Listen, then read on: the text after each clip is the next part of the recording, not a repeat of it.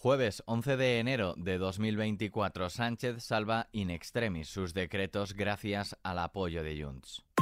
ISFM Noticias con Daniel Relova. El presidente del gobierno, Pedro Sánchez, ha logrado finalmente sacar adelante los importantes decretos anticrisis y ómnibus gracias al apoyo de Junts tras un acuerdo al límite de la campana y en un pleno agónico que ha exigido hasta repetir votaciones empatadas. Aunque Junts había anunciado su voto negativo a los tres decretos que ha debatido este miércoles el Congreso, las negociaciones con el PSOE han permitido desbloquear dos de ellos. El tercero, que reforma el subsidio del desempleo y que había sido propuesto por la vicepresidenta segunda, Yolanda Díaz, no ha salido adelante por el voto en contra de Podemos, que se ha cobrado así su particular venganza. El acuerdo pactado entre el PSOE y Junts contempla la delegación de las competencias sobre inmigración a la Generalitat, suprimir el artículo de la ley de enjuiciamiento criminal que a su juicio haría peligrar la amnistía y publicar las balanzas fiscales a cambio de no votar los tres primeros decretos de ley del gobierno. El paquete de medidas incluye también la publicación inmediata de las balanzas fiscales y el compromiso de reformar vía Consejo de Ministros la ley de sociedades de capital para revertir el decreto que aprobó en 2017 el gobierno del PP y que las empresas puedan volver a Cataluña.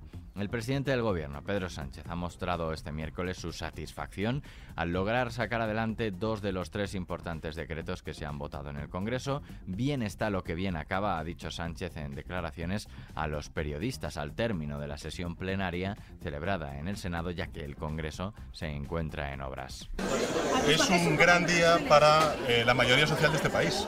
Estamos satisfechos desde el Gobierno de España, hemos tenido que trabajar duro, como se pueden ustedes imaginar, pero creo que bien está lo que bien acaba. Y ha acabado con la revalorización de las pensiones, con la bonificación del, transporte público, con la rebaja eh, del IVA de los alimentos, también de la electricidad, del gas.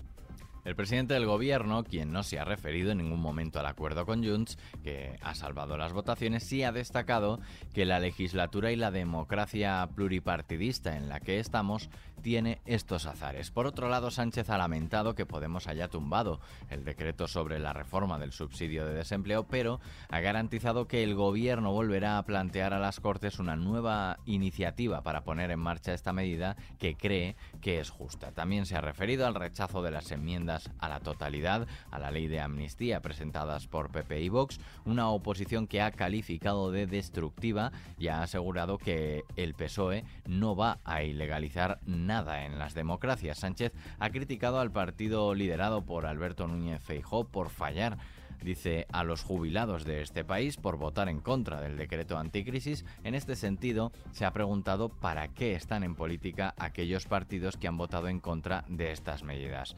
Por su parte, el líder popular ha cargado con rotundidad contra ese pacto entre PSOE y Junts para salvar en el Congreso los tres reales decretos que se debatían y ha afirmado en una declaración en el Salón de Pasos Perdidos del Senado que lo sucedido habla por sí solo y hay muy poco que añadir. Llevo mucho tiempo en política. Si hubiese sabido que la política consistía en lo que he vivido en los últimos meses, en los últimos días y en las últimas horas, yo no me hubiese dedicado a la política. El jefe de la oposición ha opinado que lo acontecido en el Pleno es una deshonra y un esperpento que España no se merece. Feijó ha llegado a hablar incluso de humillación y ridículo y ha acusado a Sánchez de mercadear con los derechos de todos los españoles a sus espaldas.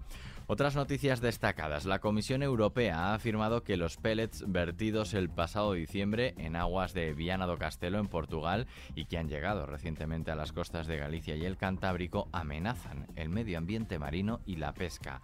Fuera de nuestras fronteras, la comunidad internacional ha expresado su preocupación por el deterioro de la situación de seguridad en Ecuador debido a la ola de violencia desencadenada por los grupos criminales y han respaldado al presidente ecuatoriano Daniel Novoa, que ha declarado el estado de excepción y ha manifestado que el país se encuentra en guerra. Continuamos con el tiempo.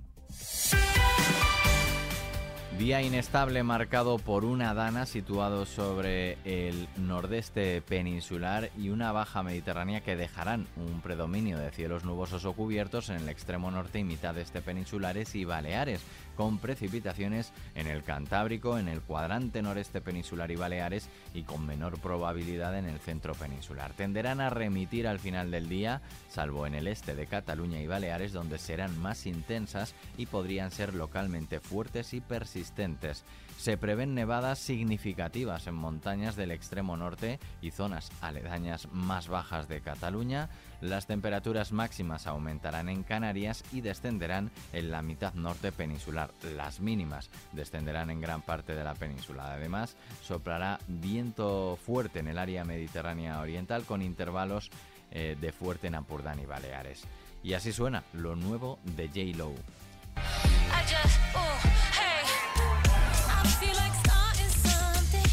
Jennifer López ha lanzado su nueva canción Pop Can't Get Enough, el primer sencillo de su próximo disco que llega con un divertido vídeo musical en el que parece burlarse de su récord matrimonial y que puedes ver en nuestras noticias musicales de xfm.es. El tema forma parte de las 13 canciones del noveno álbum de estudio de López, el primero en una década y que prevé presentar el próximo 16 de febrero. Con ella terminamos este podcast de XFM Noticias con Susana León en la realización y Daniel Relova, quien te habla en la producción. Toda la música y la información actualizada siguen en XFM. Que pases un buen día.